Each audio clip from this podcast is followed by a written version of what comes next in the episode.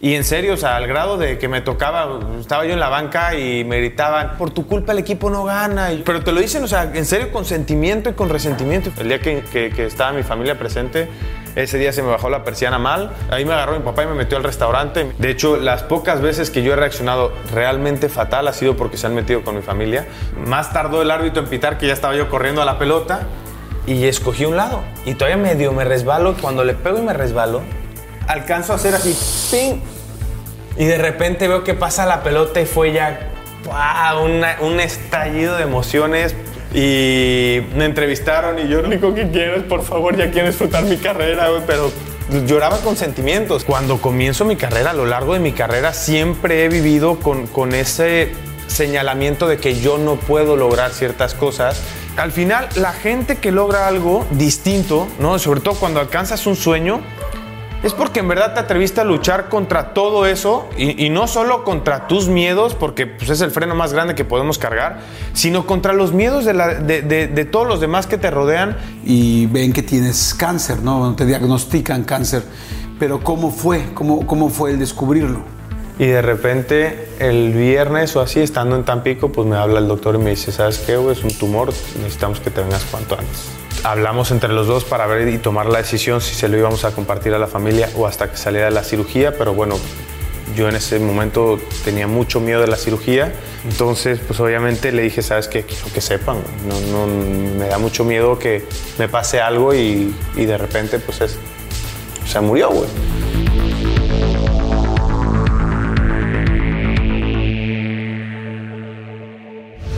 Hola, ¿cómo están? Oigan, bienvenidos a otro video. Muchas gracias por todos los likes, por compartir tanto. Estamos realmente muy contentos de estar haciendo esta comunidad tan, tan padre y tan grande. Muchas, muchas gracias. Y hoy, bueno, la entrevista es de alguien que queremos mucho, todo el equipo, todo el equipo lo queremos mucho, es amigo desde hace mucho tiempo y por eso mismo, desde que pensamos en este formato, en este programa, siempre pensamos en, en él.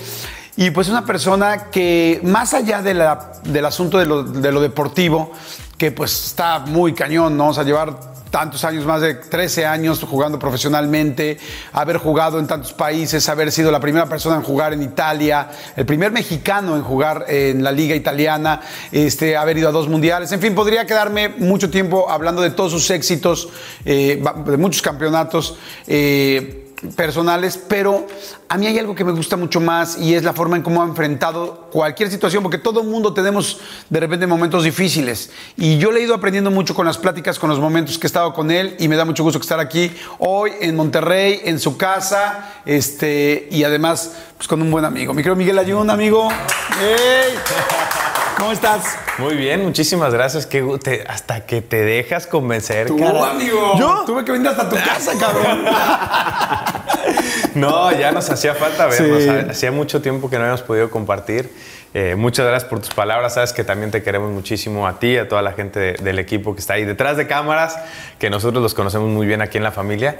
Y pues desearte, pues, ¿qué te puedo decir? Una vez más éxito en, en otro de tus proyectos. Siempre pues, te hemos seguido a lo largo de tu carrera. Admiramos muchísimo todo lo Gracias, que, lo que has hecho, lo que has logrado. Y creo que es bonito cuando encuentras una relación donde puedes, como bien decías, ¿no? seguir compartiendo experiencias de vida que al final, pues eso te permita ampliar tu conocimiento y tener un criterio totalmente distinto ante lo que vas a seguir viviendo por el resto de tu vida. ¿no? Entonces, muchísimas gracias por No, invitarme aquí. Al contrario, amigo, muchas, muchas gracias. Gracias por abrirnos las puertas de tu casa. Este, ahorita que llegué y decía, madres, ¿cuántas veces ha cambiado? ¿Sabes cuántas mudanzas has hecho? O sea, ¿cuántas veces te has cambiado ¿Yo? de país, de, o sea, de, de lugar para vivir? Yo, yo, ninguna. Una, creo.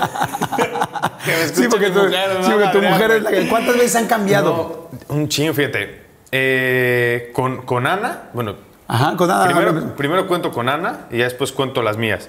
Con Ana fue en Ciudad de México, nos tocó primero un departamento, después nos cambiamos a una casa ahí en, eh, cerca de, del Estadio Azteca, después nos cambiamos a una casa eh, también ahí en la zona sur, después de ahí nos fuimos a Watford, eh, que vivíamos en un pueblo que se llama San Albans, después nos cambiamos a Porto, después nos cambiamos a Sevilla, Regresamos a Porto, o sea, hicimos mudanza de, de Sevilla para Porto y luego de Porto para Villarreal. En ese mismo verano fueron dos mudanzas. Y luego de Villarreal para aquí, para Monterrey, nueve mudanzas con Ana. ¡Wow! No, no, wow, te diré, ¿eh? O sea, wow. No digo, wow, la me- mujer que tienes. No, no, man, o sea, wow, de que ha aguantado bien y que ¿Sabes, es ahí. sabes que cada vez que le digo, oye, amor, está la posibilidad, no más. Por favor, ya no quiero más mudanzas, estoy hasta la madre, ya no doy más. es ya, que está, por favor. es que sí está cabrón, o sea, con- Sí. y luego ya con dos niños y todo, Sí. o sea, sí está, está pesado. Sí, y sí, cambiar tu estilo de, la de vida, ¿no? Sí. Bueno, vamos a platicar del estilo de vida, vamos a platicar de todo lo que ha pasado, vamos a hablar de la parte deportiva. Yo les agradezco mucho que estén con nosotros. Tómense algo, siempre se los digo, una bebida te acerca a la gente. Yo hoy, pues estando aquí en Monterrey, me quería echar una chela, una birria, como dicen aquí, bien muerta. Y este, ¿tú qué tomas? Igual, ¿te acompaña? con- ¿Sí? ¿Una chela? Claro, claro. Ok, por favor. Un- eh, perfecto, muchas gracias. Ya, ya después hacemos un asado también. Muchas gracias, qué rico. Muchas gracias. Salud, Amable, amigo. qué amable, salud. Muchas gracias, gracias, Manuelito, muchas gracias. Oye, ese asunto de tomar o de no tomar, todos los deportistas. Yo no digo salud sin tomar, güey. Ah, no, no, no, no, no, no, ahí voy, voy, voy. Ah, ya me estás. ¿Qué pasó? Tomas poco, ¿no? Siempre he sabido que eres como muy, muy, muy tranquilo, ¿no? Sí, es un tema primero por gusto. O sea, la verdad es que eh, no, no le tengo mucho gusto al- al- a la bebida alcohólica en general. Eh, de hecho, me jodían mucho porque cuando quería salir o quería tomar algo, tomaba vodka con jugo de arándano y me decían que parecía yo quinceañera, entonces era un, era un, un- un Pensé tema. lo mismo, no es mala onda, Hijo pero de la chingada. Es que es como una media de seda, Sí, ¿no? sí, sí, eh, porque no me, no, me, no me gusta el sabor y, y después en cantidades, la verdad que no, nunca me ha gustado pasar la línea. Siempre cuando tengo ganas de tomar algo para relajarme o para pasar un rato más ameno, eh, por eso me gusta también la cerveza. Sí, no soy, no soy muy aventurado en, el, en la Sí, bebida eres más- alcohólica. eres más tranquilón. Sí, bastante. Oye, pues a ver, quiero platicar de muchísimas cosas. Evidentemente quiero platicar de todo es culpa del ayun, quiero platicar de una situación muy complicada que tuviste más adelante, bueno, recientemente. Primero, para poder entender un poco, quiero saber cómo fue tu infancia. Tú, este, bueno, vivías en Córdoba, Veracruz, Sí. eh, con, con tu papá y tu mamá, dos hermanas. Dos hermanas. ¿Cómo eras de chavito? ¿Eras un chavito muy tranquilo? ¿Eras medio desmadroso? ¿Cómo eras? Muy inquieto. Desmadroso no, no, la verdad que no era travieso, pero sí era muy inquieto. Entonces, sobre todo en actividad física, siempre he tenido una necesidad por, por hacer algo de ejercicio, lo que sea. Eh, creo que tuvimos una infancia muy afortunada en, en casa, ¿no? O sea, eh, No eh, les faltaba nada. Nunca nos faltó nada. Mi papá siempre trabajó muy fuerte para poder darnos un techo, un alimento, un- un- un- una, una escuela, una preparación, ¿no? Y después in- siempre intentaron inculcarnos ciertos valores que para mí han sido muy importantes a lo largo de mi vida. Entonces, eh, en ese sentido, pues sí, gracias a Dios, estuvimos siempre muy arropados. Y te digo, después lo, lo- lo más común en mí era yo llegaba de la escuela y era pantalones rotos porque había jugado fútbol en el recreo con los compañeros. Terminaba de comer y ya me quería ir a entrenar a jugar fútbol. Desde los tres años juego fútbol eh, en, jugaba en el Casino Español. Que te escapabas de la escuela, que te salías de la escuela para irte a jugar fútbol. Sí, yo hacía sí, todo para jugar fútbol. O sea, literalmente ahí sí, nada. De, de repente me quedaba escondido para que, o sea, si iba a terminar el recreo y me quedaba escondido por ahí para no llegar a clase y poderme quedar jugando, aunque fuera solo. Te digo, entonces era muy inquieto con la actividad física. Perdón Eh, que te interrumpa. ¿Te no, acuerdas adelante. el momento donde viste por primera vez un partido de fútbol? Porque tu papá no es futbolista, ¿no? No, no, O sea, no no. vienes de una familia de futbolistas. ¿Te acuerdas del primer momento que viste así en la tele o un partido que te llevaron y que dijiste, wow, quiero hacer esto? Mira, yo acompañaba a mi papá. Mi papá jugaba fútbol amateur y lo acompañaba siempre los fines de semana a sus partidos. Y ahí pues, para mí era todo. Y meterme a la cancha donde jugaba mi papá con sus amigos era como wow, ¿sabes? Entonces eh, ahí cada día crecía la, la- la pasión por el fútbol. Y después, pues me acuerdo mucho, para mí, en televisión, nunca me he podido sentar a ver la televisión así tal cual, de que voy a estarme tres horas acostado viendo lo que sea, y menos un partido de fútbol, ¿eh? De chico, imposible. Entonces, Eras muy ansioso, Sí, muy de ya, sí. ya, ya. Yo me salía a jugar, me iba a jugar, este, ya fuera, fuera en el garage de la casa, en la calle o en el casino español, donde me dieran una pelota y dos piedras en la calle o una portería en la cancha, este, y nos juntábamos con los amigos. Pero me acuerdo muchísimo, me marcó un partido México Liberia puede ser en el estadio Pirata Fuente. México jugó, todavía me acuerdo. Sí, la ca- así es, lo una- recuerdo bien. no tengo ni idea. Tú-. Sí, se no, fue, sí se fue. Tú ni me hables ahorita porque además te escuché ayer, si no me equivoco, que decías que eras tigre de corazón y que no sé qué. Ahorita tú y yo tenemos que. Ya nos vamos a comer ese pollito. Entonces, eh, me, me acuerdo perfecto. Jugaron con una camiseta guinda y este, bueno, fue ese momento para mí ya fue como que la conexión máxima que podía sentir con el fútbol. Y de ahí en fuera, pues bueno, eh, conoce, mi, mi, familia conoce muy bien a la familia de José Antonio Castro, que en ese entonces era jugador de la América. Tuve oportunidad de irlo a ver también varias veces al Pirata Fuente, me regaló su camiseta y era para mí lo más preciado que podía tener.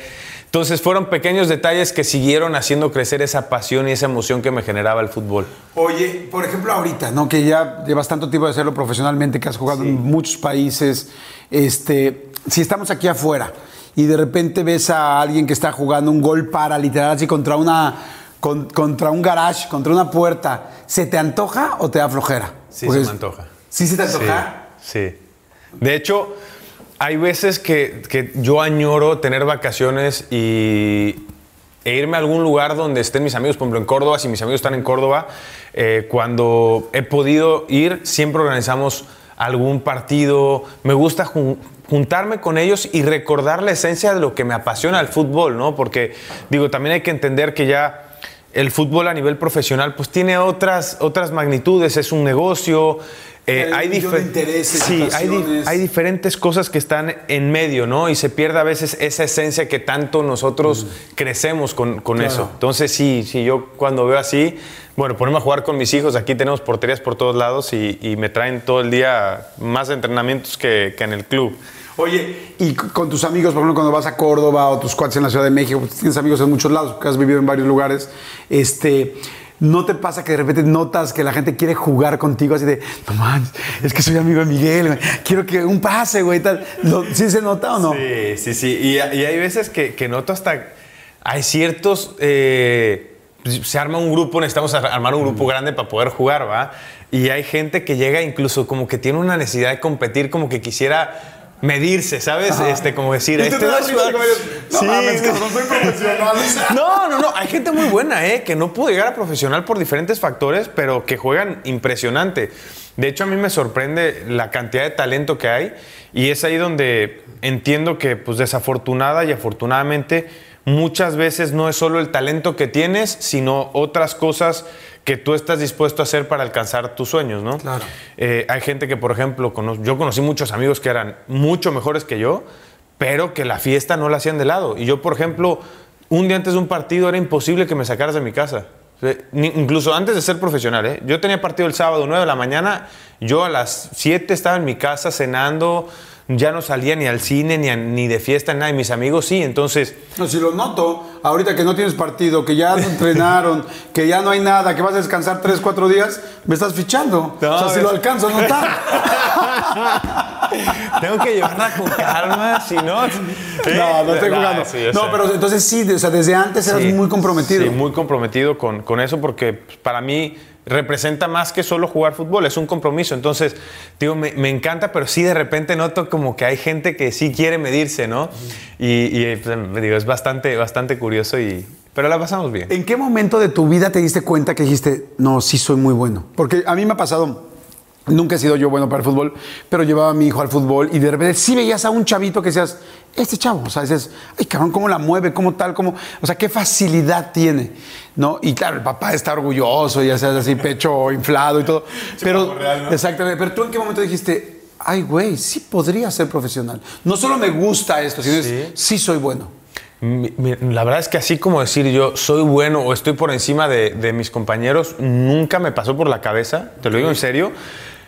Pero me acuerdo, tendría yo 7, 8 años y dije, o sea, me, preguntó algún pariente en una típica reunión familiar y no sé qué, y de que, oye, ¿tú ya sabes qué quieres ser de grande? Y me acuerdo que le contesté con una seguridad, le dije, yo voy a ser jugador de fútbol profesional. O sea, que bien se me cagaban de risa. Y desde esa etapa hasta, pues, te diría hasta preparatoria, que fue ya cuando empecé a incursionar de manera profesional, incluso en secundaria, si hay compañeros de secundaria que estén por ahí viendo este, este, este episodio, este programa, que, lo escriban ahí, que no me dejen mentir. Nos hicieron hacer un ejercicio, teníamos 15 años. 14, 15 años. Un ejercicio donde teníamos que escribir y describir cómo nos veíamos en 10 años. O sea, a los 25 años, quiénes éramos, qué estábamos haciendo, no sé qué. Y yo en mi, en mi libreta escribí, este, yo cuando tenga 25 años voy a ser jugador de fútbol profesional, voy a jugar en el Club América, no sé qué, ta, ta, ta, ta, ta, ta. Y no sé por qué en alguna reunión con, con algunos de los amigos que tengo, me recordaron ese, ese, ese día de clases y dije, qué cabrón, 25 años y estaba efectivamente en el América. Lo tenías, o sea, llegaste exactamente a lo que habías puesto en la libreta. Sí, literalmente. Oye, y bueno, eso habla mucho de, de, tu forma de pensar, porque yo estoy completamente convencido de lo que uno cree y uno lo que trabaja, evidentemente, pero es muy importante que lo creas, que creas que lo puedes hacer. Lo puede lograr cualquier cosa que, que esta sea. En medio de esto hubo gente que te decía, güey, no manches, no vas a poder. Ay, sí, ¿cómo crees, cabrón? Yo quisiera jugar en Europa. Ay, güey, tal. ¿Hubo gente que te dijo eso? Sí, muchísima. Hubo mucha gente que, que me decía, no, hombre, no mames, güey. No, ¿Cómo vas a llegar a ser jugador profesional, güey? No chingues. Y después, eh, cuando comienzo mi carrera, a lo largo de mi carrera, siempre he vivido con, con ese señalamiento de que yo no puedo lograr ciertas cosas. Eh, mucha gente decía, no mames, imposible que este güey vaya a Europa, imposible que este güey llegue a selección, imposible que este güey juegue un mundial, imposible. Entonces, eh, ha sido también una motivación más para mí de decir, cabrón, a huevo, o sea, puedo, o sea, si yo quiero, si yo me lo propongo, y no es porque sea yo, y, no es porque... No, no. Al final, la gente que logra algo distinto, ¿no? Sobre todo cuando alcanzas un sueño, es porque en verdad te atreviste a luchar contra todo eso y, no solo contra tus miedos, porque pues, es el freno más grande que podemos cargar, sino contra los miedos de, todos los demás que te rodean y que no se atreven a imaginarse lograr algo, ¿no? El otro día eh, eh, eh, también en una entrevista comentaba eso entre, entre, entre risas, pero lo dije muy en serio, es, cabrón, ¿cómo puedes llegar a algo si ni siquiera eres capaz de soñarlo, ¿no? Entonces, para mí de ahí parte eh, eh, las cosas o las metas que me trazo en la vida. Entonces, yo cuando digo, güey, yo quiero esto, a mí me vale madre si el cabrón de al lado piensa que puedo o no puedo, es pedo mío. Y si lo logro o no lo logro, es pedo mío. Claro. De nadie más. Ni es culpa del de al lado por, porque lo logré o porque no lo logré, como lo contrario. Pero sí hay mucha gente que cuando alguien te dice algo se desmotivan y van dejando de creer en sí mismo. ¿En algún momento te hicieron dudar? Así que dijeras, ¡ay, cabrón! Chingos de veces. ¿Sí? ¿Y había, hiciste algo en especial en ese momento para volver a creer en ti? ¿O cómo volvías a creer? ¿Se te olvidaba después de dos días ya este güey y dices, ah, ya, ya no lo veo y volví a creer? ¿Cómo volvías a creer? Me considero alguien bastante...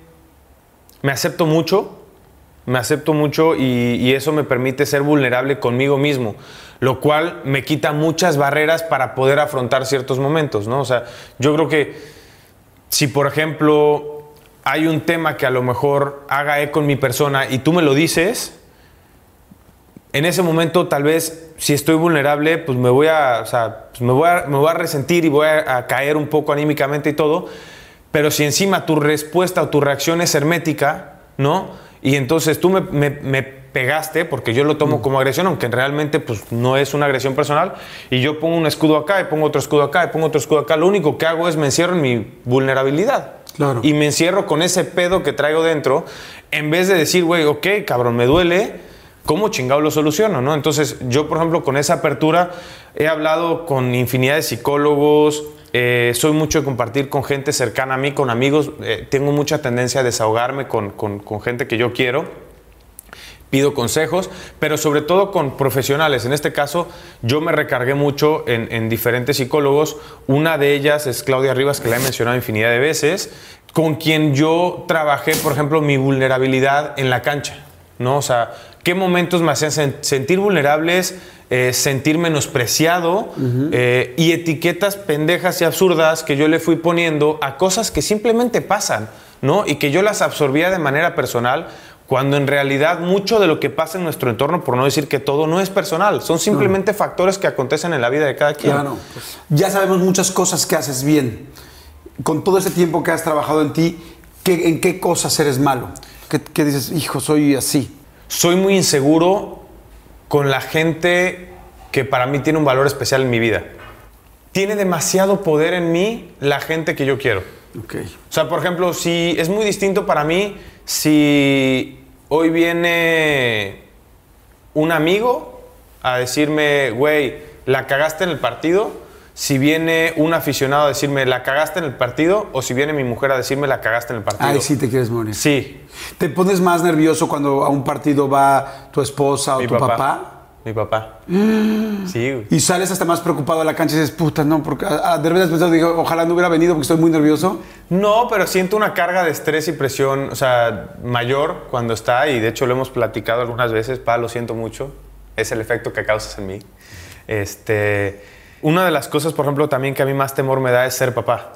Ok. Eh, me da mucho temor a fallar como papá, no sé si, creo que a muchos nos pasa, pero particularmente, o sea, es algo, es una fibra muy sensible en mi persona, ¿no? Incluso eh, una vez que, que- me acerqué yo con Ana y terminé literal llorando solo en, en- en- en- el closet de mi cuarto, porque pasó que, bueno, ahora tengo un equipo de esports y me tocaba cumplir con un horario de, de un, un stream que iba a hacer y este y concentraba al día siguiente, entonces eh, se alargó un poquito de más el stream, ya no llegué a dormir a los niños y fui con Ana y le digo, puta, me siento fatal de que no llegué a dormir a los niños, como que es mi rato con ellos, me acuesto yo con, con Mateo con Marcelo.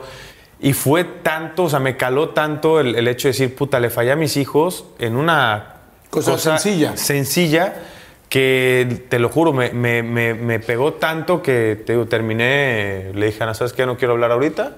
Se quedó ya cenando, me fui a meter yo al cuarto y me fui a, a sentar a llorar, literalmente. De que te pegó muy fuerte. Me pegó cañón, sí. Porque, ¿sabes qué? Que yo creo que también hay alguna conexión especial con tu papá, con el asunto de, de ser padre. Sí. Y eso te pega, exacto. Porque Sí. diciendo otra cosa no es tan fuerte. ¿no? Yo no quiero imaginar esos gritos y esos abucheos en un, en un este, estadio. eh, y es- pero cada quien tenemos nuestra, la fibra que nos cuesta, Sí. ¿no? Eh, una vez que ya empiezas a ser eh, futbolista profesional, que, te, que debutas en el 2007, ¿no? En los tiburones. Este, ¿Qué se siente? ¿Qué se siente cuando está uno jugando allá abajo? ¿Escuchas, por ejemplo, a la gente que está gritando? O sea, sí se escucha, porque yo cuando voy a los partidos y que he ido a partidos tuyos y estamos gritando y la selección, y, ¡Ah, ese pinche árbitro! Y tal, y, y, pues, porque es una pasión. ¿Se escucha o nada más oye un, un zumbido? ¿Qué se escucha? No, sí se escucha. ¿Te cae? Sí se escucha. Y hay veces cuando estás en un mood donde estás más susceptible, eres capaz de escuchar todavía más. No, porque joder. estás más concentrado en lo que sucede fuera que en lo que sucede dentro. Oh, por eso les dicen, concéntrense. Sí, sí, sí. Todos los que hemos ido a un partido de fútbol, de repente yo me imagino así al delantero, no tú que estás dando un servicio, este, o que vas a meter un gol y de repente, porque a veces la afición somos cabrones, ¿no? Y entonces estás como, fállalo, cabrón, fállalo, pendejo, fállalo, fállalo. Y lo estás gritando. O sea, si has escuchado alguna vez así que vayas corriendo y que fállalo, fállalo. o, una cosa así. El abucheo, sí, después de alguna jugada, de algún mal pase, sí, Y, seguro. y te puede llegar a te puede llegar a distraer a tal grado que digas, la fallé por ese idiota que escuché. No, no, no. La fallé por pendejo. Ok. Pero después ya escuchas la repercusión que hay en el público, ¿no? O, o como el otro día, el- hay un video que, que se hizo bastante viral, ¿no? Que, me- que me gritan por ahí en un estadio que el ayun. Y yo no quería voltear porque sabía que algo chinga iba a pasar. Salúdame, salúdame, salúdame.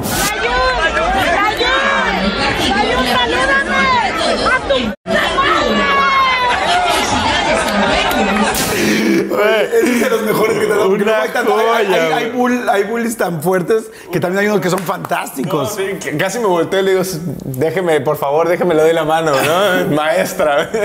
Sí, no. ¿Cuál, no. Es el, ¿Cuál es el mejor piropo o lo mejor que te ha dicho algún fanático? Porque ahorita estamos hablando de las cosas que de repente pasan malas, pero Piropo. has hecho un millón de cosas fantásticas. O sea, que alguien digas, wow, lo que me dijo o lo que me hizo sentir. A mí me conmueve mucho cuando alguien que, que yo siento honesto llega y me dice, me has inspirado. O sea, tu historia, lo que has vivido, lo que has luchado, me ha inspirado a mí a superarme. Eso para mí es lo mejor eh, que, que- que puedo recibir de, de cualquier aficionado, ¿no? O ver, por ejemplo, ahora que he estado pues cerca, a través de desde el café y diferentes cosas en, en- en diferentes eh, fundaciones y asociaciones, ver el impacto que tiene o que tenemos nosotros como figuras públicas en, en los niños, eh, pues es increíble. O sea, me ha tocado aquí en, Monterrey hacen mucho, mucho tema de labor social eh, en el equipo y me tocó el caso de una niña que estaba con, con, con, cáncer ya bastante avanzado y la llevaron un día al club y estuvimos platicando y me, me, pues, me decía que, pues, que, tenía muchísimas ganas de ver al equipo campeón y me compartió su historia y todo. Y me conmovió mucho porque después me mandó un mensaje su papá para decirme que después de haber hablado conmigo eh, había aceptado nuevamente tomar las quimios porque ya no las quería tomar más, eh, que porque estaba cansada del dolor y de lo que sentía. Entonces fue así como llegué, llegué y le dije, Ana, amor, ve esto, ¿sabes? Entonces, eso para mí es, vale, vale todo. Que además les quiero decir una cosa, no solamente es el fútbol, eres muy emprendedor. Desde que te conozco, que si los e-games, que si tal, ahorita voy a platicarles del café, este, hace muchas más cosas y ayuda también a, a mucha gente que evidentemente eso él no lo dice en primera persona, pero eres una persona muy sensible también con muchas personas. Miren, pasen el café, por favor. El café 19, estoy sorprendido ya de lo bien que le, que le ha ido, porque Ahí fuimos, vamos. fui a la presentación. Sí, ¿te acuerdas? Ajá, y, pero ahora que están repartiendo en todas estas tiendas de conveniencia, las de la de X, Sí. en todos lados, en toda la República Mexicana, en más de cuántas tiendas. Más de 18.500 tiendas ya. ¡Wow! Ya te puedo decir que casi más de 19.000 en este momento. Ha sido, ha sido la verdad, digo, eh, un tema bien especial porque al final es algo muy mío, ¿no? O sea, es- es, es otra de las grandes pasiones que tengo, el emprender, el, el- el- el poder tener algo propio. eh, algo para mí que fue muy, muy significativo es que es de mi tierra, ¿me entiendes? O sea, Por eso, eh, por eso elegiste sí, café. Sí, cuando, cuando yo me voy a Italia, eh, tenía 21 años, eh, como que me hizo mucho clic, decías, quiero invertir, pero quiero invertir en algo que sea representativo, quiero regresarle un poco eh, tanto a la gente como al país de lo que pues, me ha dado, ¿no? Y empezó ahí una, una idea de, de qué podía hacer hasta que llegué con el café. Pues, al final, eh, el café más reconocido y de, de mayor calidad eh, en nuestro país está en Veracruz, en Chiapas y en Oaxaca. Y pues obviamente en mi tierra es muy simbólico el tema del café, ¿no? En Córdoba, Veracruz. Entonces ahí empezó y de ahí arrancamos con un gran sueño, con una gran idea y poco a poco lo hemos ido consolidando al grado que eh, pues hoy en, un tema de, un año y medio ha sido un cambio brutal. Pasamos de tener eh, puntos de venta de 10 tiendas a más de 19 mil tiendas. Hoy estamos a nivel nacional. Eh, y conforme vayamos teniendo ese impacto, el día de mañana nuestro sueño más grande es tener muchísima gente empleada. Entendemos que la situación cada vez es más difícil, más delicada. Nosotros queremos ser de esas empresas que, lejos de buscar cómo reducir costos, pues buscamos el cómo, ¿no? Generar más a, la gente que está eh, buscando y que tiene ganas de, seguir creciendo y de seguir trascendiendo. Y poco a poco hemos ido encontrando esa aceptación dentro de la gente. Y pues bueno, al grado que invité de socios a, a Héctor Herrera, a Diego Laines y a Iker Casillas, que, que bueno. Ahí nada más. Hay no más. bastante conocido. Está muy bueno, ¿eh? Yo, yo ya lo he probado, está muy, muy bueno. Además, hay unos sobrecitos, que a ver si me pasan por ahí uno. Hay unos sobrecitos nuestra nueva padrísimos. Gracias, que gracias. puedes, este, pues porque si no quieres todo el tarro. Es más, lo- te voy a regalar unos frascos y unos sobres para que le regales allá a toda la gente que tienes en tu, en tu, Ah, en tu padrísimo. canal. Ahora Se los mandas de regalo. Buenísimo. ¿Qué les parece si los primeros 10 comentarios de este, de, de- de este video, a los primeros 10 comentarios les mandamos eh, Café 19? Felicidades, amigo. Me da mucho, mucho gusto que les esté yendo también. Y a lo que iba también con el asunto del café es que no es...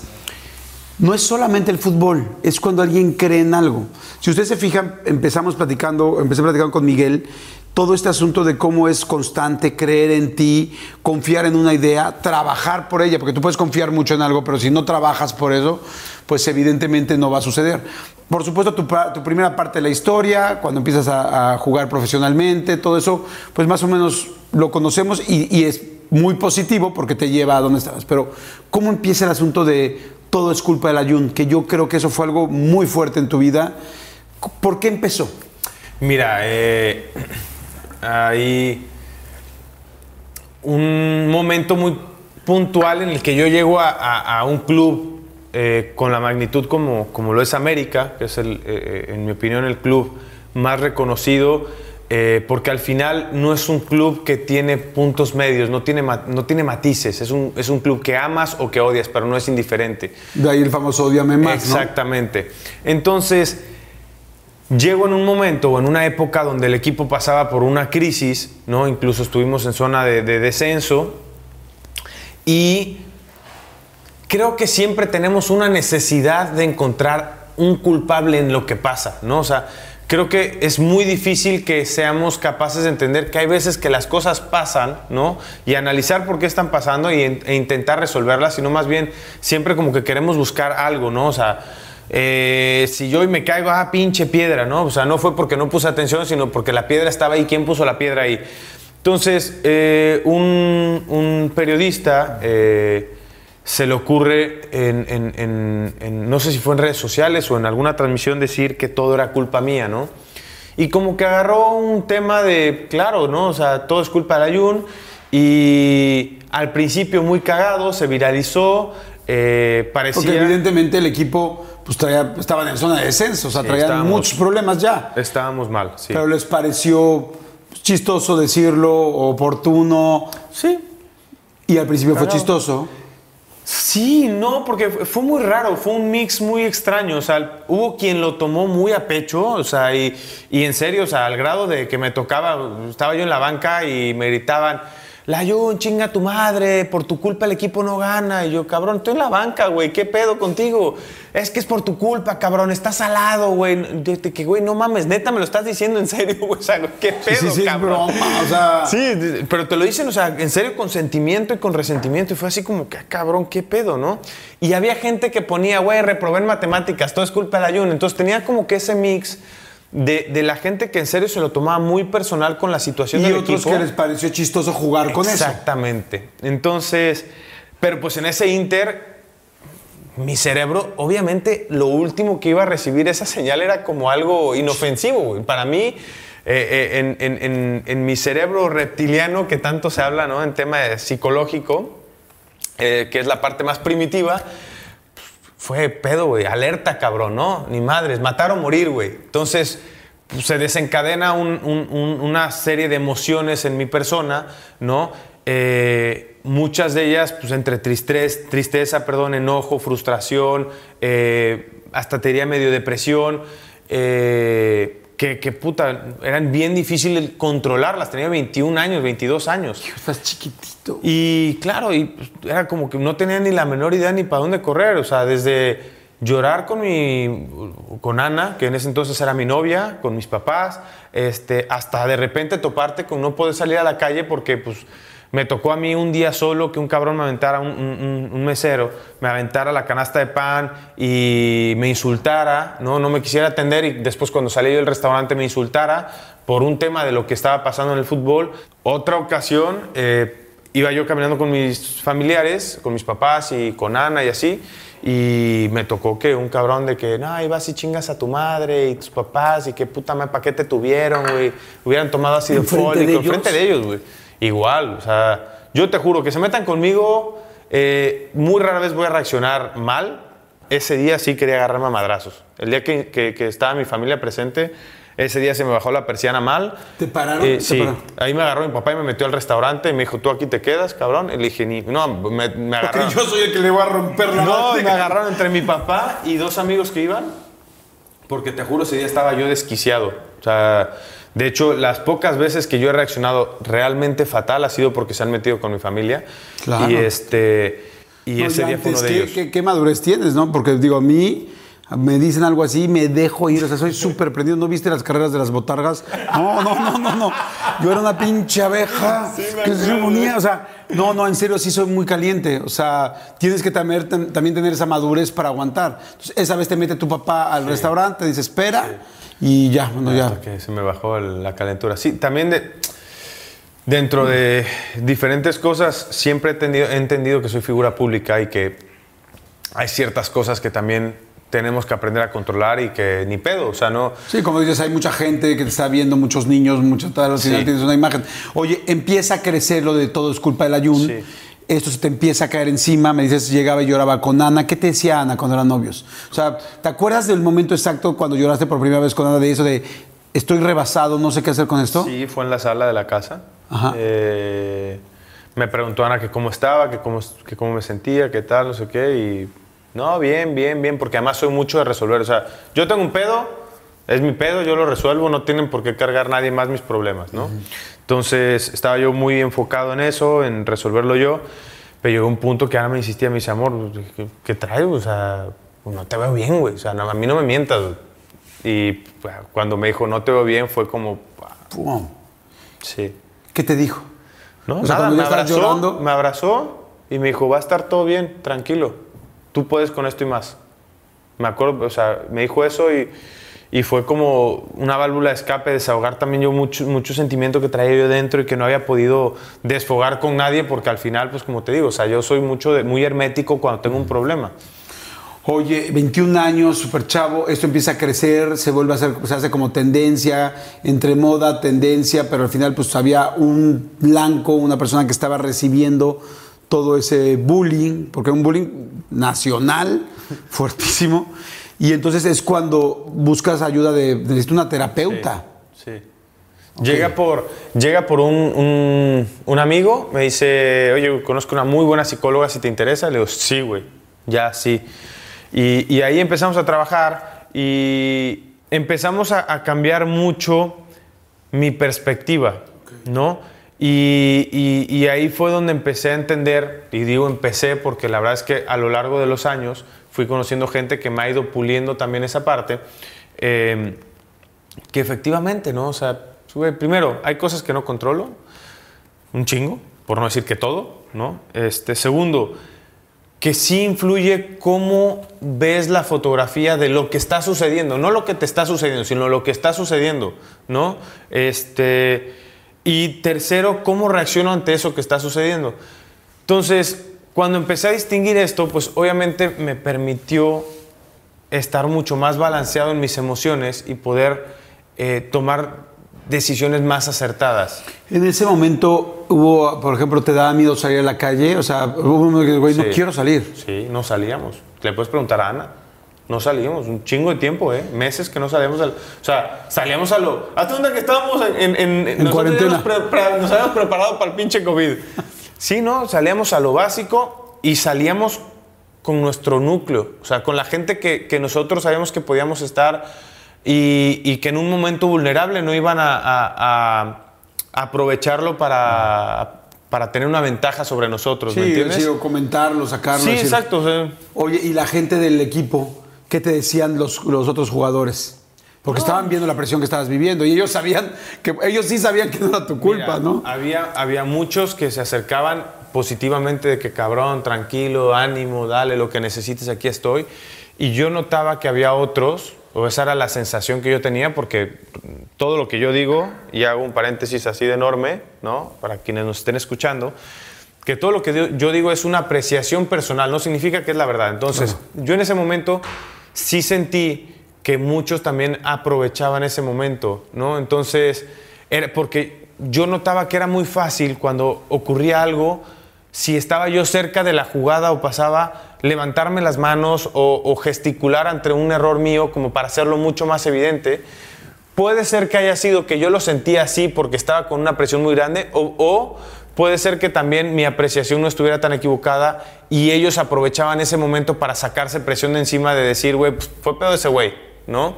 Que muchas veces también es un instinto de supervivencia del ser humano, ¿no? Entonces, eh, pues claro, se hacía muy complejo porque pues e- era gente con la que yo convivía a diario y de repente tener ese sentimiento pues era como, güey, no mames, o sea, no hagas leña de árbol caído, ¿no? Como bien dicen por ahí. Y, y- y mucho menos porque pues no estás hablando de, de en ese momento de un jugador de 30 años que tiene una experiencia o, o una jerarquía distinta a lo que era yo con 21 22 años. ¿Qué te dijo tu papá? Porque ahorita me quedé pensando en que tu papá era muy importante en todo ese momento. Cuando estaba en medio de todo este relajo, ¿qué te dijo? Pues mira, mi papá eh, creo que fue de los que más lo sufrió. Mi papá es súper aprensivo y, y yo lo notaba eh, que, que a él le pesaba muchísimo lo que yo estaba viviendo. Y ya de por sí, creo que como papás siempre somos sobreprotectores. Mi papá llegó un momento que yo le decía, deja de leer los periódicos, por favor. O sea, te haces daño tú, me haces daño a mí. y le haces daño a la gente que tienes cerca porque consumes demasiada cosa negativa, porque hoy los periódicos no, o sea, tú estás esperando abrir el periódico y que digan, tu hijo es un chingón, hoy no lo van a hacer, o sea, ni pedo, es lo que tocó y ya está. Entonces, eh, yo lo veía súper aprensivo a eso. Y yo decía, puta, qué complicado, porque además pues era lidiar también con, con, con, con esa, esa, otra parte, ¿no? Eh, entonces, eh, siempre me apoyó y siempre todo, pero pues claro, para mí era, era muy difícil ver a mi papá tan aprensivo a, a, lo que estaba sucediendo. ¿Llegó un momento que fue al revés, que fuiste tú el que le dijiste, a ver, tranquilo, papá? Sí, muchas veces. ¿Le, le guardas rencor a alguien en específico? ¿Algún comentarista, alguien en la tele, alguien, algún, algún periodista que digas, hijo, sí te pasaste, o sea, me lastimaste en el alma? Te juro, y, va a sonar muy guajiro, y, pero de verdad lo digo, no, no, porque hoy, obviamente, hoy, hoy te estoy platicando esto con un semblante totalmente distinto y con una perspectiva totalmente distinta a la que hubiera tenido en ese momento, pero hoy que, soy capaz de ver toda la fotografía, al contrario, al contrario, o sea, cada vez que pienso en lo del todo es culpa de Ayun, a mí me representa una manera de decir, hoy soy lo que soy gracias a ese episodio. Tal vez si hubiera tenido las cosas más cómodas, tal vez si no hubiera vivido ese, ese episodio en mi vida, pues mi historia hubiera sido diferente, ¿no? Eh, nunca hubiera conocido la capacidad de resiliencia que tengo, la fortaleza que tengo para afrontar ciertas cosas y, y creo que el ser humano realmente saca su mejor y su máxima versión cuando está en el límite. Eh, creo que si no eres llevado al límite por ti mismo o por los factores externos, difícilmente vas a saber qué tan capaz eres de hacer algo. Entonces yo por eso estoy agradecido con todo lo que estuve involucrado en ese, en ese evento. ¿Cuál fue el primer momento que dijiste, ah, o a reírte de esto? Fue un día que íbamos en camino a Veracruz y se me ponchó la llanta y literal, no sé por qué me pareció cagado poner en mi Twitter, se me ponchó la llanta, todo es mi culpa. Y fue como que la gente como que dijo, güey, qué cagado, se subió al tren del mame y está también eh, eh, compartiendo con nosotros, porque yo creo que es, es, una apreciación muy personal. La gente cuando pasan estas cosas, si eres capaz de entrar en la dinámica con ellos, como que te sienten uno más de ellos y eso les cambia mucho la perspectiva, o más bien te pueden conocer de verdad, ¿no? Sin embargo, cuando te pones en tu rol de figura pública y hermético y tal, como que lejos de acercarlos, los distancias, ¿no? Entonces, pues creas eh, eh, una perspectiva distinta a lo que tal vez eres como persona. Ahí empezó. Y después ya, eh, de manera más profunda, yo me acuerdo que fue, esto lo, desciframos ya con el, con el trabajo, en un, todo el mundo diría, en el penal, en el dichoso penal contra Cruz Azul. Y yo más bien creo que esa es la cereza del pastel de lo que se trabajó antes y de lo que pasó antes. Y fue un partido de Copa América. Sí, eh, América Veracruz en el Estadio ah. Azteca.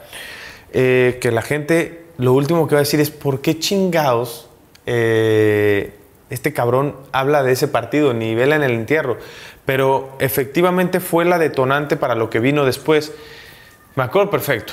0-0, nos mete un gol Veracruz y puta, la historia que había vivido los últimos meses o los últimos eh, años de mi vida era, puta, pinche la ayuna, huevo, porque tú estás jugando, por eso vamos perdiendo. Este, piojo, saca la ayuna, es un pendejo, no vale madres, eh, de todo. Y entramos al vestidor en medio tiempo y me acuerdo perfecto, Miguel viene y se me deja ir. O sea, y tú, cabrón, estoy hasta la madre. Este, pero además con Miguel, pues yo tengo una relación muy fuerte, ¿no? O sea, es, alguien a quien yo quiero mucho. Y, te digo, de repente fue, o sea, entramos el gol, ni siquiera es como que yo la había cagado. Hay goles que sí, pues la cago yo y pues ni modo, güey, ni pedo, agachar la cabeza, cerrar el culo y a chingarle. En ese gol nivelan el entierro y de repente veo a Miguel desahogarse conmigo de que... Al piojo. Sí, y tú, cabrón, estoy hasta la madre que la gente me hable y que me diga que por tu culpa y que, que te, qué chingado te hago metiendo. Entonces ya estoy hasta la madre yo de cargar ese pedo y te vas a ir a la chingada si la vuelves a cagar y no sé qué, tal. Y fue como, ¿qué pedo? O sea, ¿qué está pasando, no? Y yo me acuerdo, te puta, sentíaste cuenta que me habían encendido un boiler aquí dentro del, del, del estómago Y me le quedaba viendo yo con una cara de chinga tu madre, Miguel. O sea, no mames, güey. Ya bastante con lo que estoy cargando afuera como para que todavía me eches tú a un pedo que no es mío, güey. Y Miguel todavía se me queda viendo, y a mí ni me veas, cabrón. Y ya te dije, y no sé qué. Y fue como, ¿qué pedo, güey? No, me quité la ropa, emputadísimo. ¿Había acabado ya el partido estaba en Medio tiempo. Me quité la ropa, dije, no mames, después de todo lo que me dijo, lo último es, seguro va a ser un cambio y me va a sacar, güey. Y de repente se voltea y me dice, órale, pendejo, ¿qué? Y le digo, ¿cómo que yo así de qué pedo, güey? ¿De qué chinga me estás hablando, güey? O sea, mames, me, me acabas de pegar una putida, güey. ¿Qué, güey? ¡Órale, cabrón! Y yo, ¿qué chinga sigo? ¿Qué? Sí. Puta, pues me, pido la ropa, me, me, me visto la chingada. Y entro al campo y la verdad entré con una rabia. La entré con un fuego distinto. Y cuando meto el gol, me acuerdo perfecto, fue como que, a ver, cabrón, ahora, o sea, me has estado bucheando, me has estado puteando, me has estado... Y la verdad que metí un muy buen gol. Y fue como que, ahora, cabrón, ahora te quiero escuchar gritando mi gol, güey, ¿no? A la gente. Pues bueno, me volvieron a cagar porque había, porque había retado a la gente. Y este, pues fue un episodio que, de hecho, me acuerdo muy bien, se acercó conmigo eh, el profe Rangel, que es el preparador físico, y me dice, cabrón, ¿para qué, güey? Acabas de meter un pinche golazo, ganamos el partido, güey. ¿Para qué chinga vas a retar a la gente? Yo, güey, tú no sabes la historia que tengo. O sea, yo llevo rato añorando escuchar a la gente gritar un, gol y también para mí es un- una manera de, de parar pecho y decir, güey, a ver, cabrón, o sea, Hecho tanto... paloma. Sí, o sea... Me acordé del pinche poncho. Ay, ay, ay. Este, y fue una manera de decir, güey, aquí estoy, cabrón. O sea, no, ¿me entiendes? No estoy escondido, no nada, güey, aquí estoy, pero pues, ahora también te va a tocar luchar contra lo que yo haga bien, güey. Y fue como, profe, no se metan en ese pedo, es un pedo mío con la gente, güey, ya está. Déjenme en paz, yo lo vivo y lo, lo- lo- tengo mi duelo a mi manera. Porque siento que, tal vez tenían temor de que yo me distrajera y al contrario, a mí como que me, conectaba conmigo, ¿no? Y ese partido, te para mí fue el detonante. Después, efectivamente, con el tiempo trabajado con, con la psicóloga, nos dimos cuenta que, que esa llama era la que yo necesitaba para mantenerme como que encendido en, en los partidos y era lo que me tenía presente y anclado a lo que tenía yo que hacer. Entonces, a partir de eso, pues era más bien cómo exponenciar y cómo ser capaz de que esa llama no necesitara de un factor externo para encenderse, sino que yo fuera capaz de encenderla personalmente Wow, antes de qué jugar. interesante. Entonces, claro, ya, pues, por ejemplo, yo al partido de la final, cuando me habla Miguel, después de todo este trabajo que habíamos hecho. Pero dame un segundo. ¿Qué te dijo Miguel cuando acabó ese partido? ¿Qué te dijo el piojo? No, el piojo llegó y me abrazó y, y me pegó un zape, literalmente, me pegó un zape. Me dice, pendejo, ya habías metido un golazo, ¿para qué chingada te vas a pelear con la gente? Y yo, güey, no me estoy peleando, déjenme güey". Ah, cabrón, tú me vas a venir a dar clases Sí, de no pelearme con la gente. Eres el más tranquilo, O güey, sea, no mames. eh. Mira, cabrón, te van a correr de la selección en seis años. Ahorita no me metas. Por un zape también. sí, eh. no te metas. Sí, no, y, y me, me- me dijo él, él, pues, yo sé que es alguien que siempre ha querido verme bien. Sí. Y en ese momento, pues él también estaba preocupado porque yo pudiera disfrutar y hacer las cosas bien. Entonces, sí, cagadísimo. Y te digo, eh, eso lo descubrimos hasta después, al grado que cuando pues, llega la famosa final, eh, cuando él me habla para entrar de cambio, yo entro ya con, con- con esa, esa chispa dentro que normalmente a lo mejor antes hubiera necesitado de algo para que se encendiera, ¿no? Y ya la sabes hacer tú mismo. Sí. Entonces, yo lo voy a hacer, yo por mí, yo voy a demostrar, yo digan lo que digan, yo voy a seguir haciendo el mejor. Sí. Y entonces entras, que sí fue la final del torneo Sí. de clausura del 2013 con, con el Cruz Azul. Que te voy a decir algo que ya alguna vez te lo dije, pero no lo he dicho nunca a cámaras. O sea, sí, sí soy el Cruz Azul. Y sí me dolió muchísimo esa final, porque no soy tan, tan, tan, tan clavado en el, en el fútbol. Pero ya cuando está jugando tu equipo y cuando está jugando la final y cuando eres el Cruz Azul, pues evidentemente estás muy pendiente. Y me dolió muchísimo perder el partido, pero no me dolió por ti. O sea, me dolió me- porque tú y yo lo habíamos platicado, Sí. porque yo sabía en qué momento estabas. Entonces, cuando sucede el famoso penal decisivo, yo dije, ah, dije, perdió mi equipo, pero ganó mi amigo. O sea, porque realmente sentía que aunque tú y yo nos conocíamos poco, se- sabía lo que venías cargando. Tú ya traías esa, ese fuego adentro, por eso decidiste tirar el penal. Porque yo lo primero que dije, cuando te dije, güey, qué pantalones de levantar la mano para tirar el penal. O que el, eh, este, ya me perdí. Este, este, el piojo les dijo, tú, tú, tú tiras, o cómo fue. Miguel da la lista, pero después Miguel pregunta si queremos tirar, o sea, él ratifica si queremos o no queremos patear. Cuando O sea, confiaba a ti full, él cabrón. no, él- o sea, él confiaba a ti sí, siempre. Cabrón, cabrón, cabrón, cabrón. A pesar de que no habías entrado al principio del partido. Sí, Y un día antes, un día antes, eh, habíamos estado pateando penales y el me acuerdo perfecto, me, se acercó cuando pateo yo uno, me dijo, güey, tú déjate de pendejadas, pateas muy bien, deja de preocuparte que si engañas al portero, que si no, güey, tú escoge un lugar y patea ahí, güey. Sea, vas hazme caso, güey. Y ese, ese día, y, de hecho varias veces, cuando me pongo a entrenar penales, le pido a los porteros de que, o sea, yo le decía, ok, voy a patearte el día previo a la final, les dije, güey, te voy a patear todos a la izquierda. Ah, que me quieres engañar. No, güey, literalmente, por favor, tírate, o sea, como si fuera de partido, pero sabiendo que voy a patearte a tu lado derecho, a mi izquierda. Y este, y sí, literalmente todos los metí y fue como... que- Aún él sabiendo a dónde ibas a tirar. Sí, aún el portero sabiendo. Entonces, eh, Miguel da la lista y, y yo en ese momento, te juro, dije, bueno, güey, llegó el momento, es matar o morir, güey. O sea, es o, o este pedo termina por, de una vez por todas y cambiamos la historia o... güey, A la chingada, detonas el pedo negativo hasta donde tenga que detonar, pero ya no podía seguir yo en ese eh, eh, intermedio de, de- de emociones. Ahí te voy a decir algo, ahí fueron muchos pantalones. Porque quizás si hubiera seguido en ese intermedio, poco a poco se hubiera ido recuperando. Sí. Aquí era ganar todo, como dices, o perder todo. All in, ya, todo, a chingar a su madre. Lo, ¿Sí lo pensaste? Sí, no, no, yo estaba consciente a full. De hecho, yo estaba, yo temblaba de nervios en, en la fila de los penales, este, porque sabía lo que representaba ese penal para mí. O sea, no, tem- no temblaba eh, metafóricamente, o hipo- no, literalmente temblaba. O sea, las piernas estaban temblando. Todo, todo, me temblaban las, yo volteaba a verme las manos y te lo juro, las manos me hacían así. ¿En qué te basaste a tomar esa decisión? Porque sí, si hubieras, porque ya habías metido un gol anterior, Sí. si ese día no hubieras tirado penal, habías jugado bien. O sea, podría haber ido pasando poco a poco. Sí. Pero aquí era un gran riesgo de perder. Sí. ¿En qué te basaste? O sea, ¿por qué dijiste todo o nada? Porque creo que la vida te da oportunidades muy puntuales, honestamente. Todos en la vida creo que tenemos algún momento. Hay quien tiene suerte de tener muchos momentos y muchas oportunidades. Hay quien tiene una sola oportunidad en la vida. Y honestamente no soy de los que deja pasar esa oportunidad.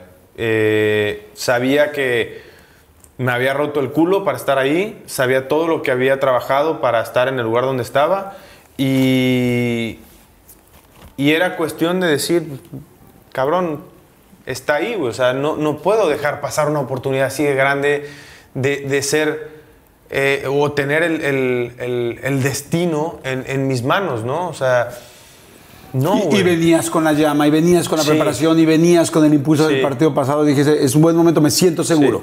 Entonces te dicen, ok, Pues muy escogí- seguro, muy seguro, no creas, ¿eh? Tampoco te puedo decir ¿escogiste qué número de penal ibas a tirar? No, Miguel me puso en el cuarto. Miguel me puso en el cuarto y este. Lo que sí me acuerdo, tra- traía yo una sensación, desde que falla el primero, Cruz Azul, dije, me volteé y le a Quivaldo, que era con quien más relación tenía en América en ese entonces, y le digo, panita, me va a tocar definir. Y el güey me decía, no, güey, no me digas eso, marica, por favor, güey, ahorita no, güey. No mames, no, güey. Y me acuerdo, fue en el segundo y estábamos, hasta- si no me equivoco, estaba creo que Raúl Jiménez. Creo, ¿eh? No me acuerdo muy bien. Estaba yo y luego estaba el más, alguien más y estaba Quivaldo. El caso es que no estábamos juntos, güey. Qué bueno que yo no soy tu cabrón, porque yo, aunque hubiera pegado el primero, no hubiera ubicado quién chingados iba a, a definir a tres, dos, doy cinco puntos a este, dos puntos a este. O sea, yo no hubiera sabido si iba a definir o no. Entonces, el segundo se falla. Se falla el segundo y me acuerdo, estábamos así todos abrazados, hincados y la madre, y de repente nada más veo la cabecita así. Ay, marica. Sí te va a tocar definirme. Quién estaba más cagado, si yo o Aquivaldo en ese momento, ¿eh? Y ya, pues ya te diré. Yo, yo- yo, yo hasta quería soltar a los que tenía al lado para mm, que no se dieran cuenta de lo cagado que estaba en ese momento. Y pues efectivamente, mete todo mundo, porque también la tanda se pudo haber acabado si Moy paraba el penal previo al mío. Y este, anota, creo que fue Jerry Flores, anota el penal. Y pues fue como, güey, llegó la hora, güey. Ya está. Es aquí, güey. Ya. Y puta, me acuerdo de ir caminando y en ese inter de ir caminando, esa temblorina que yo traía, poco a poco se fue calmando. Al grado que te juro, no me acuerdo. Te digo, si la gente me abuchaba, si me aplaudía, si me silbaba, si me, me- hacía un cántico, no tengo ni puta idea qué pasó en ese momento. Solo era capaz de ver la pelota, el portero y la portería. Es lo único. ¿Qué ibas pensando? No iba, no iba pensando un carajo, iba cagado, la verdad. Iba cagadísimo. ¿Eres, eres eres Sí, religioso? soy religioso, católico. ¿Rezaste algo? Dijiste, Dios mío, ayúdame. No, ya había rezado como 27 Aves Marías y 150 ¿Ya- ya había Padres rezado Nuestros. antes? Sí, ya había ¿Cuándo se abrazaron? Puta ¿Cuándo? madre, llevaba yo, ya no sabía. Yo, yo creo que ya hasta la iglesia estaba a punto de hacerme santo de todo lo que estaba yo rezando. Y, y de repente, pues, lo único, lo único que me acuerdo que pensé en ese momento cuando agarro la pelota, o sea, agarro la pelota para acomodarla y hago así, volteo y digo, no mames, güey, estás muy chiquita, cabrón, ni modo que no entres en la pinche portería. Y todavía me acuerdo, ya no sé si hice bien o mal, güey, pero pues empiezo a planar porque se habían resbalado ya en, en un pateador derecho, ya se había resbalado, entonces estaba bastante lastimada la, la- la- zona de apoyo de- del pie izquierdo y empiezo a acomodar el pasto y pendejamente porque a lo único que hice fue dejar blando lo que estaba, porque medio acomodé, pero claro, al acomodar quedó blando.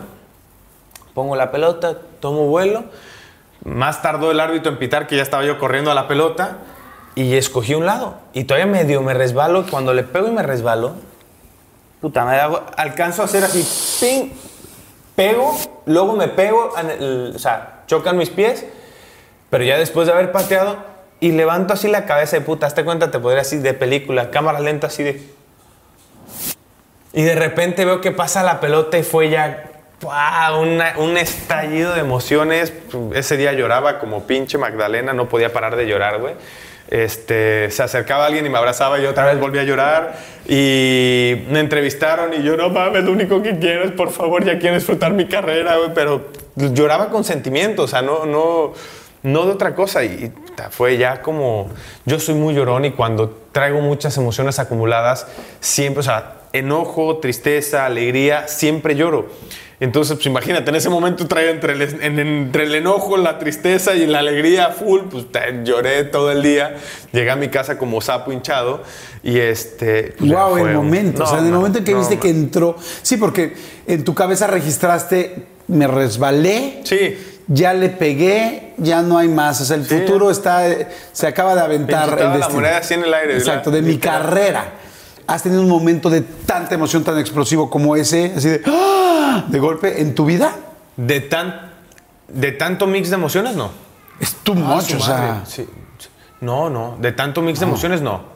De felicidad, es que cuando nacen los niños es, pero es pura alegría. Sí, pero además todavía no sabes todavía el niño que vas, o sea, apenas las estás conociendo, Sí. es fantástico, pero se va, se Sí. va, se va construyendo. Sí. Es el inicio de una gran historia, pero no necesariamente. Aquí se estaba, es toda la historia de golpe en un segundo, Sí. tal verlo, el- o sea. Sí. Oye, y este, ¿a quién es con la persona, la primera persona de tu familia con la que hablas, o la que ves, o la que? No, con Ana. Ana estaba ahí cerca. Estaban Ana, mis papás, mis hermanas, mi cuñado.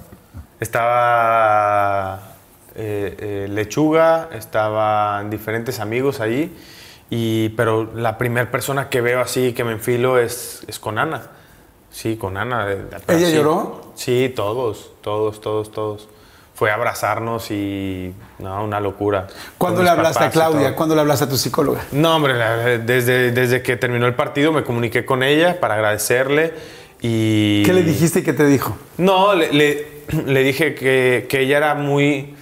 una pieza muy importante y que era responsable de lo que estaba sucediendo en mi vida y que no tenía cómo agradecerle todo lo que yo hoy había logrado. O sea, porque no es el hecho de ganar un título, no es... el- que eso quisiera compartírselo a la gente, no es el éxito que, que dice la gente, ¿no? Porque a veces confundimos el éxito con ganar dinero, con tener un trofeo, con alcanzar algo.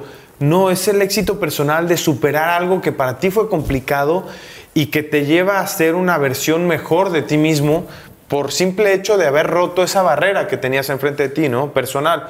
Entonces, le escribí, le dije, Claudia, muchísimas gracias. No sé qué va a pasar de aquí en adelante, pero quiero agradecerte por haber sido importante en este capítulo de mi vida.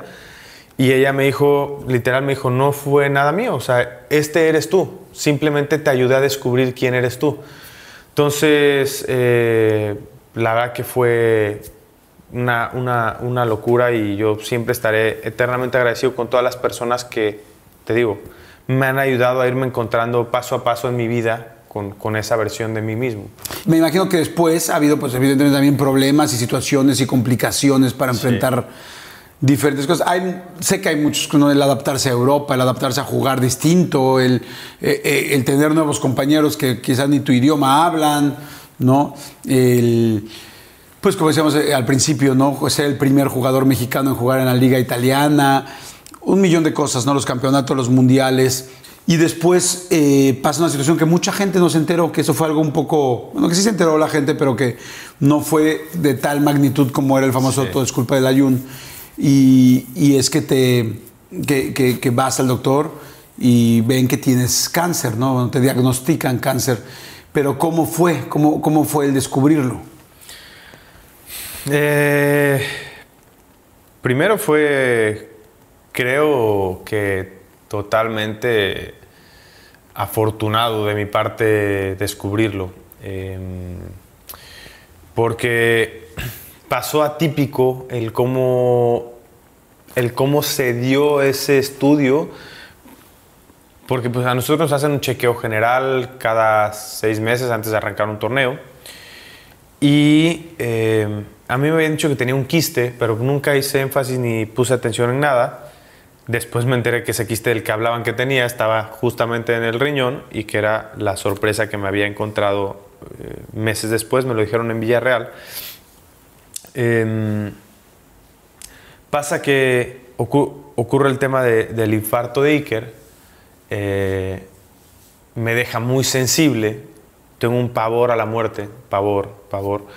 Eh, y después, lo que nunca, Ana, mi mujer, es súper hermética en este tipo de cosas, fallece una amiga de ella por un infarto, aquí, treinta y pico de años, y para ella fue como un balde de agua fría y, y, y se empezó a angustiar y, y por qué y qué, qué estará pasando, eh, nos pasará a todos, no sé qué. Entonces le dije, ¿sabes qué? Vamos a checarnos, nada más por puro control y para que nos quedemos tranquilos. Yo también ando inquieto por lo que vivió Iker. Este, vamos, ¿no?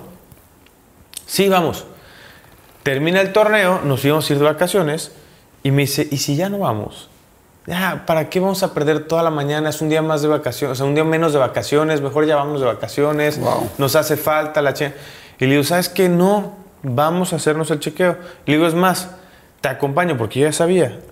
A aquella lo que le da miedo es que le digan que tiene algo. La conozco bastante bien. Si me equivoco, amor, escribe ahí, deja tu manda, mensaje. Manda tu comentario, ahí deja tu lo comentario. checaremos si, cuando tengamos Si me tiempo. equivoco, ahí, ahí déjalo. Estoy seguro que tengo razón.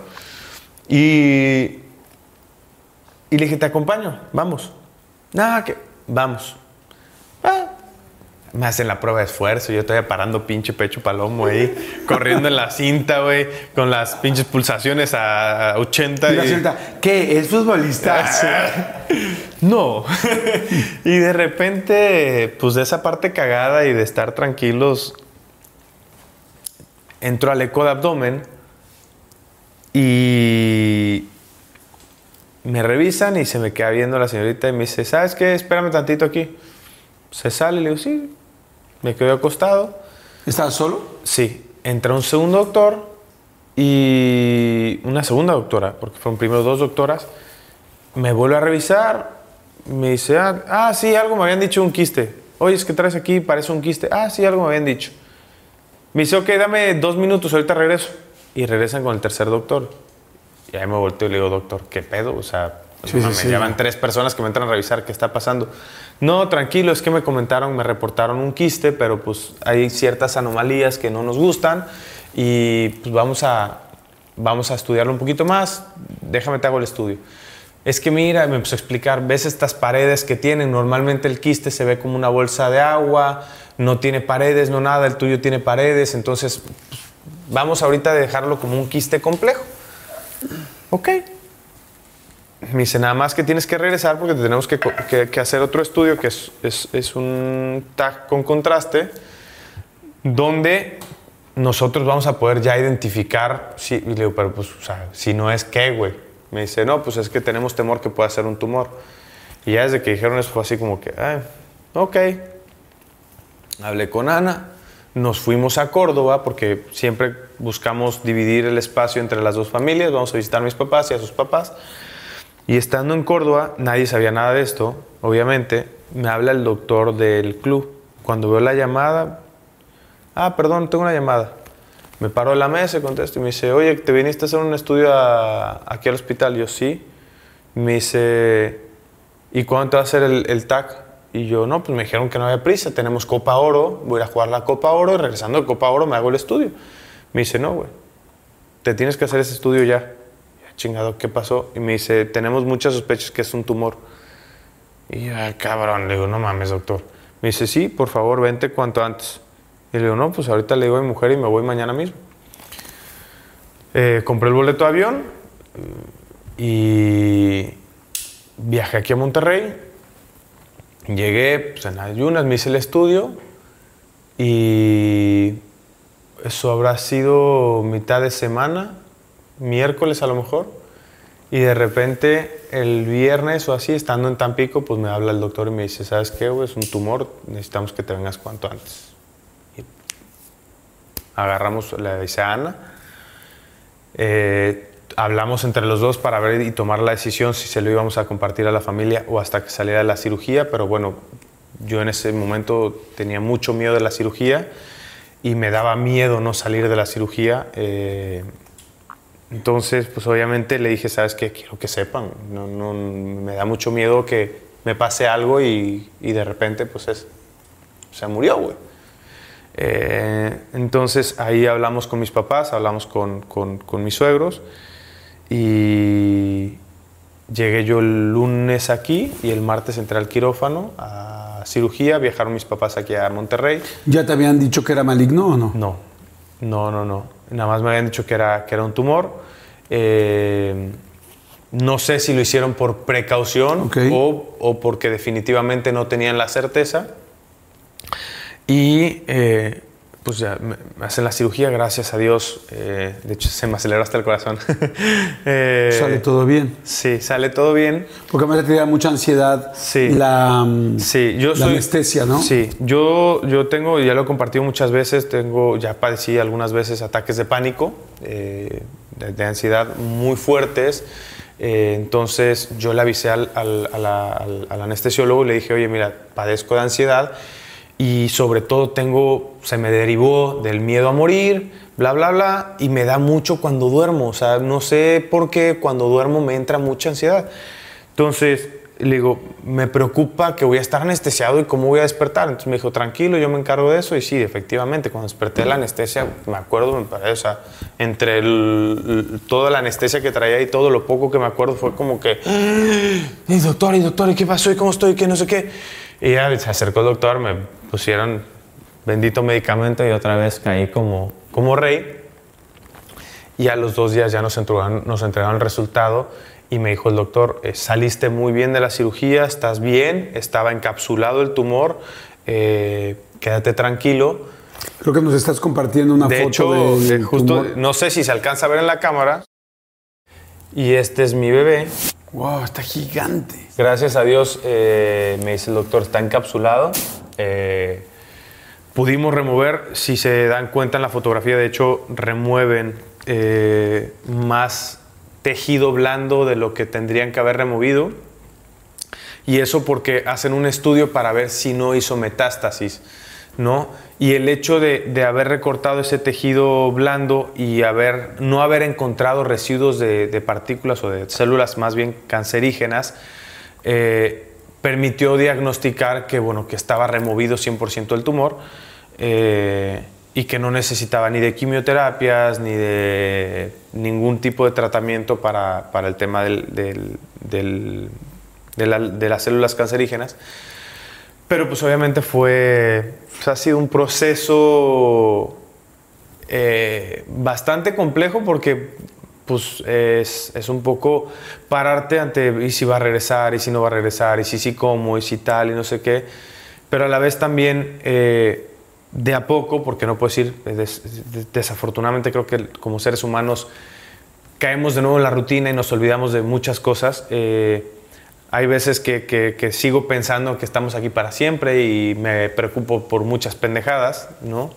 Eh, y no me doy cuenta de los problemas reales que hay y de los problemas que no tienen solución, porque además creo que cada persona que puede estar viendo este video pues, puede tener problemas mucho más complejos de los que son mis problemas y muchas gentes que ellos no conocen tendrán problemas más complejos y así si nos vamos hasta que llegan los problemas que son de verdad problemas que es una muerte y, que ya no tiene solución, ¿no? O sea, ahí ya no hay nada que hacer. Entonces, eh, cuando pasa eso, pues, mm, volteo y me veo las cicatrices y digo, güey, no, no estás aquí para siempre, cabrón, disfruta la vida, ¿no? Y, y esa es mi enseñanza más grande del tumor y pues cuando se me olvida intento de nuevo anclarme a, la tierra y decir, güey, estamos de paso y dale importancia a lo que en verdad tiene valor y no a lo que no. Yo creo que, la verdad te agradezco mucho que nos compartas tanto la foto como esta situación, como el momento. Y fíjate que hay una frase que, que a mí me gusta mucho, Steve Jobs, el creador de Apple, que él se paraba enfrente de un espejo y decía todos los días qué es lo que estoy haciendo bien, qué estoy haciendo mal, qué me gusta de lo que estoy haciendo. Y dice, voy a vivir hoy mi día como si fuera el último día, porque se veía en el espejo, decía, voy a vivir mi día como si fuera el último día, y uno de estos días voy a tener razón. Y, y la tuvo. Fuerte. Un día. Y quisiera pensar que tenemos mucho tiempo. Quisiera apostar porque sí lo tenemos. La realidad es que no sabemos si lo tenemos. Y, pensando en lo de Steve Jobs, en lo de Steve Jobs, pensando en frente de ese espejo, de que nunca sabes cuándo va a ser el último día, eh, te quiero preguntar, al día de hoy, ¿qué le agradeces a la vida? Le agradezco eso, o sea, yo le agradezco, es que infinidad de cosas. Le agradezco a mi familia, o sea, mi familia de núcleo y, la familia que me puso en el camino. O sea, eh, estoy convencido que estoy al lado de una gran mujer, que mucho de lo que he logrado ha sido también por el impulso que, que ella me ha dado. Eh, agradezco a los hijos que tengo porque son un constante aprendizaje. Agradezco cada momento que he vivido, te lo juro, es, que creo que cada momento que vivimos si aprendemos y somos capaces a darle una perspectiva distinta y no a la que estamos sintiendo en ese momento por muchas pendejadas que podemos pensar, perdón por la palabra, pero em, en verdad creo que vamos a agradecer cada, cada uno de esos momentos y agradezco que nada, que, me, haya, que, me haya puesto tantas veces al límite de, ciertos eh, momentos y yo creo que que estoy seguro que toda la gente, como bien dices, que está eh, viendo este, este, este video y que nos está escuchando, ha sido puesta o ha sido llevada a su límite.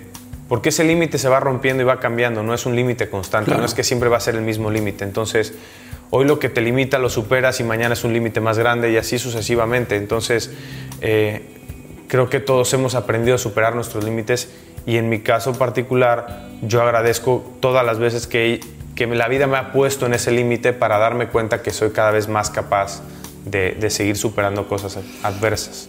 Si hoy fuera el último día que le tuvieras que decir algo a tus papás, a tu papá y a tu mamá, ¿qué les dirías? Nada, les diría que, que los amo. A mí, créeme que, que, hay veces que simplemente les hablo para decirles los amo, gracias por todo y cuelgo. Porque sí me quedó claro que que en serio no sabemos qué va a pasar ahorita que salgamos de, este video, que terminemos este video, no sabemos qué va a pasar. Entonces, siempre, siempre intento estar en paz conmigo, con la gente que está cercana a mí. Es decir, si siento que tengo algo pendiente, aprendí que no tengo que esperar a mañana ¿no? A estar más, espero a mañana estar más tranquilo, espero a mañana para hacer esto, espero mañana para pedir perdón, espero mañana para actuar de una forma distinta. Ya aprendí que no hay tiempo para eso. O sea, que, que las cosas se hacen en el momento que te das cuenta y que eres capaz de concientizar lo que tienes que hacer, ¿no? lo que deberías de hacer. Si hoy fuera el último día que le dijeras algo a Ana, a tu esposa, ¿qué le dirías? Que la amo y que siempre he intentado hacer las cosas lo mejor posible para que ella esté bien junto con los niños. Y si hoy fuera el último día que le dijeras algo a Mateo o a Marcelo, ¿qué Nada. les dirías? Les diría que siempre luchen por, o sea, que los amo, que, que siempre lucharé incondicionalmente por ellos y para darles lo mejor, pero les diría que, que siempre luchen por alcanzar lo que ellos crean y lo que ellos sueñen, que, que nunca dejen que alguien más les diga que no pueden o que son menos que nadie, que, que ellos son lo suficientemente completos para alcanzar cualquier cosa en la vida y que sean hombres de bien. Es lo único que les diría. Pues amigo, yo te agradezco mucho, como te dije hace un momento, el tiempo, el espacio y, y sobre todo tu sinceridad. Y, y sí, sí estoy completamente de acuerdo desde siempre que todo es culpa del ayun, porque, porque que esos dos papás estén tan orgullosos, que esas dos hermanas estén tan contentas, que seguramente hay un millón de historias con ellas y con ellos que nosotros no sabemos y no sabremos jamás, pero que tú sí las sabes y que ellos y que ellas sí las saben, eso es culpa del ayun. Que, que tengas un grupo cercano de amigos, de gente que te quiere, de gente que, que no le importa si eres el más famoso, el menos, si juegas en Europa o no juegas. Eh, eso es culpa del ayun. Si hay una mujer que ha estado contigo desde tan chica, que hoy tienen dos hijos fantásticos, que ha estado contigo desde el primer momento en que las cosas estaban mal, aún siendo novios, y que estuvo ahí viéndote llorar, poniendo el hombro y a veces llorando ella, y a veces diciendo, no quiero ir a que me revisen, y después siendo ella la que te estaba revisando a ti. Tener esa familia, tener esa esposa, tener esa mujer tiene un costo, tiene un costo. Yo siempre lo he dicho y siempre he sido pro, siempre he sido pro matrimonio, a pesar de que hoy no esté en uno, siempre lo he sido y siempre he dicho que tener un buen matrimonio tiene un costo, un costo de dejar otras cosas, un costo de no hacer otras, un costo de ser leal en muchos aspectos, un, un costo de aguantar una situación complicada, porque todas las parejas tienen momentos difíciles. Y, y eso que hoy existe esta pareja que hoy exista lo que tú tienes con tu esposa, con Ana, eso es culpa del ayun. Que hoy tanta gente te admire y tanta gente te respete y tantos niños que van a ser jugadores de fútbol porque te vieron, porque se inspiraron, eso es culpa del ayun. Y que tus dos hijos, eh, estando tan chiquitos que los acabo de irse ver al fútbol, se acaban de ir con su mamá al fútbol, con su uniforme, a entrenar. Eh, Mateo, ¿cuánto tiene? Mateo tiene cinco. Y Marcelo, tres. Tiene dos y medio. Dos y medio. Sí. Que ellos hayan hecho esto que estoy viendo, sí. que es una cancha. eh, cada uno de ellos hizo una cancha con la cual es lo que está en la entrada de, de la casa de los Layún.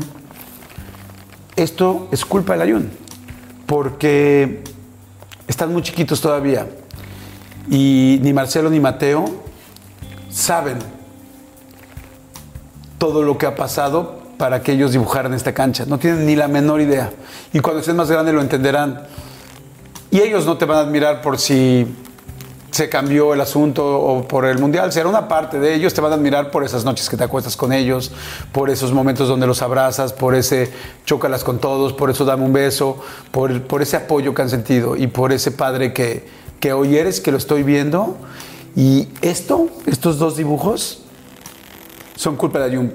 Porque si no hubieras agarrado el todo por los cuernos, trabajado en ti, enfrentado el momento y jugado el me la juego o no, estos dibujos posiblemente hoy no estarían. Porque ni siquiera sabemos si te hubieras seguido dedicando a lo mismo. Y eso es gracias a todo lo que has hecho. Así es que te felicito. Todo es culpa del Ayun y lo va a seguir siendo. Muchas Así es que gracias, mucha suerte en todo lo que sigue y te felicito, te agradezco y te aprendo muchísimo, amigo. No, muchas amigo. felicidades y Muchísimas muchas gracias. gracias. por tu tiempo. No, amigo, gracias a ti. Muchas- te dije de la espalda, ¿verdad? Sí. Me vas a poner nervioso, güey. Amigo, felicidades. Gracias. Gracias a todos, gracias por vernos, gracias. Si les gusta, denle like, si les gusta, compártanlo. Gracias por la buena vibra y gracias, amigo. Muchas, muchas gracias. Gracias serio, a ti, ¿eh? amigo. La Gracias, que estén muy bien. Nos vemos en la siguiente. Chao.